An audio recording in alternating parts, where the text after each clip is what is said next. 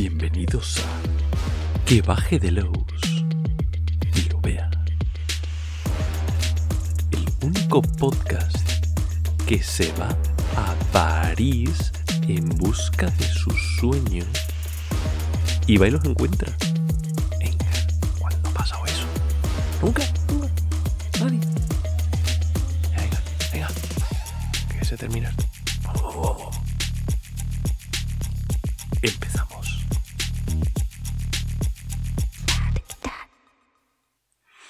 Oh mon dieu, mon dieu, oh baguette, oh croissant. em, je m'appelle Álvaro. No, eso hasta ahí llega mi francés. Y, un poco mi, vergüenza ajena. Bueno, nos vamos por fin a uno de esos. Uno de esos libros que pasan bastante desapercibidos. No, no ha tenido una gran repercusión, Cazadores de Sueños. Y de repente un día te da por abrirlo y dices, pero qué maravilla es esta. Cago en Cristo. Pero, pero, pero, pero... Bueno, a ver, ¿qué es Cazadores de Sueños de París?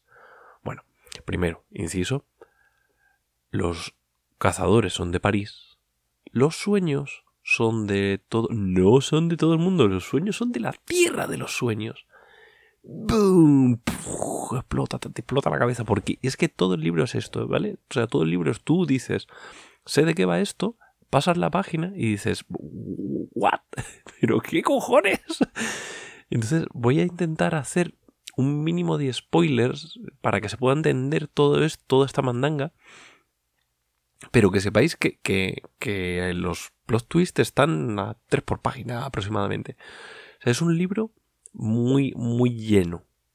Mm, Igual que hay otros libros que son más... mm, Realmente con, con Gamsu suele estar todo bastante llenico. O sea, hay poco libro de morralla fina, ¿no? Pero este libro en concreto es muy intenso, muy intenso porque eh, eh, plantea un punto de vista que, que es muy habitual, pero nunca se ha hecho... A ver, ¿cómo decir que nunca se ha hecho bien? Pues no, eh, pues así, nunca se ha hecho bien, al menos hasta donde yo sé. Las tierras del sueño son esa casilla en el Arkham mm, en el Arkham Horror que caes ahí un poco y sabes que vas a perder cordura a casco porro. No hay mucho más. Las tierras del sueño son ese tipo de cosas que entras cuando tú cuando ya llevas demasiado con la campaña y se te está yendo la pinza y no sabes qué cosas meter. Las tierras del sueño, en cambio, si tú te vas a, a a las, a, los relatos de Lovecraft, tenía cosas muy guays. O sea, las tierras del sueño es Lovecraft intentando escribir aventura. Y es muy interesante porque, claro, no se le da bien. Y, básicamente tira al, terror puro, pero es un terror que pasa por, pues eso, bebe de Conan, de ese tipo de cosas. Son como unas aventuras, pero en un mundo muy muy chungo de una manera muy especial. Por eso las tierras del sueño, dentro de la gente que lee a Lovecraft bastante, tienen como su propio ciclo y tienen como su propia mm, idiosincrasia. Y os digo que, que, que a lo mejor sí que en algún sitio y tal, pero, pero yo no conozco, o al menos ya al momento que salió esto, porque luego, por ejemplo, el, el libro de Ricardo Ibáñez del sueño de Chulu, o sea, quiero decir, hay, hay juegos que lo han explorado, pero explorarlo desde un punto de vista de quiero hacer que el centro sea las tierras del sueño y hacerlas jugables. No decir, vale, pues ahora está en las tierras del sueño y las reglas son las mismas. No. Modificar las reglas para hacer jugables las tierras del sueño, eh, yo creo que es el primero en hacerlo, este juego. Este, este suplemento, es que es muy loco, este suplemento. Esto, empezamos por, por, por partes. Esto es un marco de campaña. ¿No sabes lo que es un marco de campaña? Pues te escuchas el podcast de Cazadores del Libro de Londres, donde los cazadores son de Londres y los libros son de cualquier lado. Vale.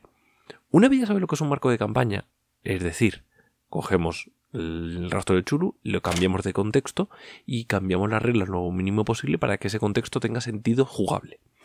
Vale, pues una vez sabemos eso, decimos, ok, me voy a París. ¿Qué pasaba en los años 30 en París? Pues pasaban muchas cosas. muchas cosas, sobre todo si nos acercamos ya más a los finales de los años 30. Muchas cosas con bombas y cosas, ¿no? Pero al principio de los años 30 pasaba una cosa muy interesante y es que era eh, todos los artistas del mundo flipaban por irse a París a, a, decir, oh, la la, oh, la la, vagué, vagué. Eh, esto llevó a, que el arte eh, se disgregara de unas maneras muy locas y bueno, si te gusta la historia, sabes un poquito más lo que es esto y tal. Bueno, el surrealismo es como el punto clave en el cual se disgregó ese arte, porque el arte pasaba a intentar hacerlo todo lo más realista posible y de repente llega la fotografía y los artistas dicen, mm, fuck. Pues un poco lo que está pasando ahora con las IA, ¿no? Fuck, ver si se lo hace mejor lo que hago yo. ¿Qué, qué, hago? Pues tengo que buscarme las castañas. Entonces fueron a decir, vamos a buscar la locura. Vamos a buscar el... Y claro, de repente esto resuena mucho con los temas del rastro de Chulo. Vamos a buscar la locura. Y dices tú, uh, uh, uh, espera un momento que aquí hay chicha. Y eso es lo que dijo Robin Delos, aquí hay chicha. Bueno, igual que pasa con Cazadores del Libro de Londres, los Cazadores de Londres, em, hay un segundo libro aparte al que se hace mención en este libro que se llama El libro de las hormigas. Eh, de, hecho está con el título en francés, sacaron una edición así como de lujo y tal. Pero bueno, el libro de las hormigas es un libro con apuntes, ¿vale? Es como un handout, es para que tú lo pases, es como, pues, os encontréis este libro y lo dejas encima de la mesa, ¿no?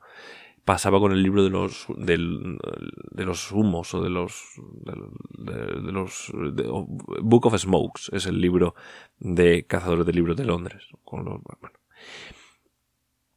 Pasaba un poquito lo mismo, son libros que están pensados para tener un uso dentro de partida no son necesarios para jugar, pero hacen que tu mesa brille mucho, porque tienes una cosa súper bonita. ¿Habéis visto los los, eh, los, extras estos de, de, los archivos Armitage?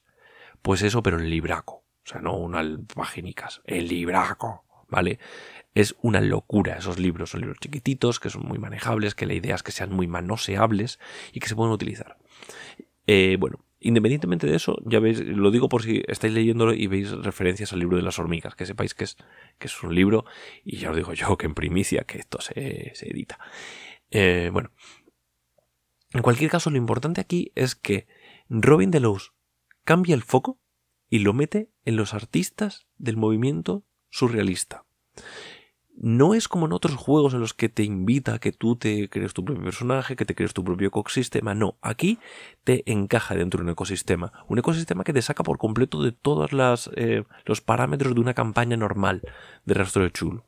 Lo cual hay gente que ya puede decir, esto no es para mí.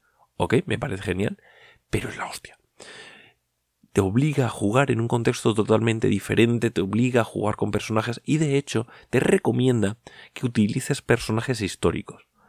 Y dices tú, pues venga, a estudiarse la Wikipedia, ¿no? Te viene una... Bueno, es que la mitad del libro es historia. O sea, la mitad del libro es historia enfocada a ser utilizada. Eh, la campaña es una campaña eh, de, puntos argumentales, o sea, de, de, bueno, van pasando eventos y los eventos son lo que ocurrió en la realidad, en el movimiento surrealista, porque se daban de hostias entre ellos, pero vamos, con una facilidad superlativa. Se daban unos, unos mecos guapos, guapos. Entonces, eh, todos estos personajes son personajes jugables. Hay algunos personajes que son como figuras más importantes que no se quedan como personajes eh, jugables porque de alguna manera el hilo conductor va a través de ellos. ¿Vale? Entonces, por, no, por evitar spoiler, no voy a decir cuál es cuál y tal, pero bueno, lo vais leyendo y está, muy bien. Está muy bien escrito, porque esto, aquí es donde Robin Delos, el tío, se ve que sabe esto y que esto ha pasado por mucha chicha, mucha reescritura. Sea, es un libro que hace autorreferencia constante. De hecho, tiene como incluso unos, eh, una manera de, de, trabajar de esto va a estar en negrito, esto va a estar en negrita concursiva. Si lo ves de tal manera es que es la primera vez que sale, si no tal, búscalo. Porque es muy autorreferencial, te cuenta toda la biografía de uno de los, de los artistas, Dalí, eh, Picasso, que no era surrealista, no estaba dentro del movimiento, pero en cualquier caso, te mete como personaje. No voy a decir si personaje jugable o no, no lo voy a decir, eso ya os compré el libro. Te viene con todos los personajes y claro, te cuenta los mismos eventos desde el punto de vista de otro tío. Al principio te viene como un planteamiento de todos los. de, la historia, la historia del movimiento del surrealista, fascinante. Solamente leer eso ya está muy bien porque además tú estás leyéndolo como si fuera un libro de historia y de repente te dice, y aquí es cuando Cocteau conoció a Randolph, Carter. Y dices tú, perdona, de hecho hay un, hay un eh, cuadrito de texto que dice, eh, ojo, si estás utilizando esto para un trabajo de clase, no metes lo de Randolph Carter, por favor, que te suspenden. Porque integra la historia real con la historia de los mitos. E inventa eh, otra, una línea que va muy encajada con cómo eran los relatos originales de Lovecraft. Muy, o sea, ya, ya solamente por esto, si a ti te gusta la obra, la obra, eh, las novelas de, Lovecraft, esto tienes que leerlo porque encaja de una manera. De hecho, la primera que te viene es una, cita de una, de una carta de Lovecraft hablando mal de los surrealistas, ¿vale? Y luego empieza a integrarlo todo y lo hila todo y lo hila de una manera soberbia. Porque, bueno, es que de Laus, ¿qué cojones? ¿Cómo no va a hacer las cosas de manera soberbia el tío este? De hecho, esto huele, pero por todos lados, huele a que es eh, borrador 1 del Rey de Amarillo hay menciones al de amarillo, hay, bueno, hay, hay cosas, ¿vale? Pero se ve muy, muy, muy claramente que esto es como un punto intermedio. Ojo, no, cuando digo punto intermedio, lo, digo porque mm, suena feo. O sea, soy consciente al decirlo que suena feo. Suena como, no te compres esto, cómprate el de amarillo, que esto es como que se ha quedado ahí, que le faltaba una papita para el kilo. No. Es un punto intermedio cuando tú rompes con el rastro de Chulu, cuando tú rompes con lo establecido en un básico, tú te permites construir otra realidad. Y por eso se construye una nueva realidad con otro sistema de juego que es el Games Quicksock dentro del Rey de Amarillo. Y es una puñetera pasada.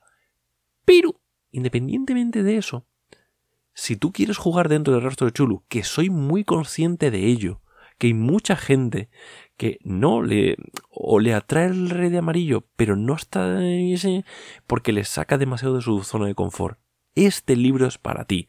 Si el rey de amarillo te llamaba la atención, pero esto, tírate de cabeza. No, no lo pienses. O sea, es esto, es para ti. Porque te plantea la rareza, y de hecho hay varias reglas secundarias, como, bueno, cambia, ahora, ahora entramos en eso, que recuerdan a cómo iba a terminar Games of Quicksock. Esto me, parece que, que, Robin Delos fue eso. Él siguió construyendo y dijo, no, espérate, estos se quedan como apuntes para otra cosa y no continúo por ese camino, sino que sigo desarrollando el camino de Gamsu, de, de Gamsu dentro del rastro de Chulu, dentro de la iconografía de, de Lovecraft, de los mitos, etc. Y, y construyo a partir de ahí. Entonces, ¿Por qué es guay este libro? Porque este guay es libro. Eh, este. Joder, madre. Este libro es guay. Porque coge París y te construye París desde un punto de vista que no esperabas. O sea, que de repente en el mapa, el típico mapa del libro, una de las cosas más importantes sean los bares. o sea, pero quiero decir, hola, es, que es tan, tan guay ese concepto. Construye entonces esa realidad total y completamente jugable dentro del, concepto de los movimientos el movimiento surrealista artístico y, eh, y descarta todo lo que sale del rastro de chulo. Entonces construye un, un marco de campaña con todas las de la ley. Es un marco de campaña muy conciso, muy concreto. No es como Cazadores del Libro de Londres que los cazadores son de Londres, los libros son de... Bueno, que, intenta que tú construyas tu propia, tu propia historia, sino que aquí quiere que em, le acompañes de la mano por una historia que él quiere contar. Es evidente que quiere contar una historia.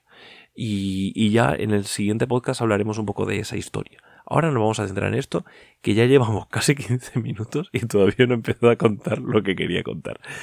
¿Cómo se construyen los PJ? Muy rápido, porque si no, la liamos. ¿Cómo se construyen los PJ? Vale. La, construcción de personajes es igual que la de siempre, te coge el rastro de chulo, tucu, tucu, tucu, tucu. Pero te dice, ojo, los pilares eran cosas opcionales que ja, quítalos. Los pilares de, de, de cordura, etcétera, etcétera, eran cosas para complicar un poco los personajes y darles un... O sea, eh, yo, de hecho en el podcast en el que los presentábamos decía que tenían que ser obligatorios, que, fumadas eso de quitárselos cuando me parece una joyita los pilares de cordura, los pilares, los pilares de estabilidad, etc.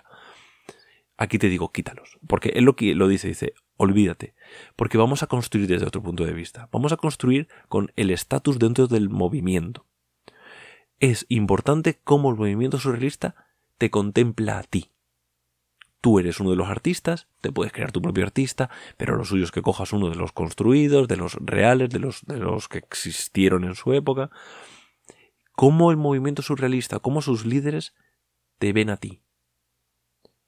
Y eso, el estatus, eh, eh, eh, elimina los pilares de motivación, los, pilares de estabilidad, lo elimina lo sustituye, porque ahora para ti lo importante es lo que esa gente piensa de ti, lo cual tiene mucho que ver con cómo funciona eh, el arte así más elitista, más a, alto nivel, más conceptual, que funciona mucho con eh, pues, mamoneos, básicamente, ahora que, no hay ningún artista delante.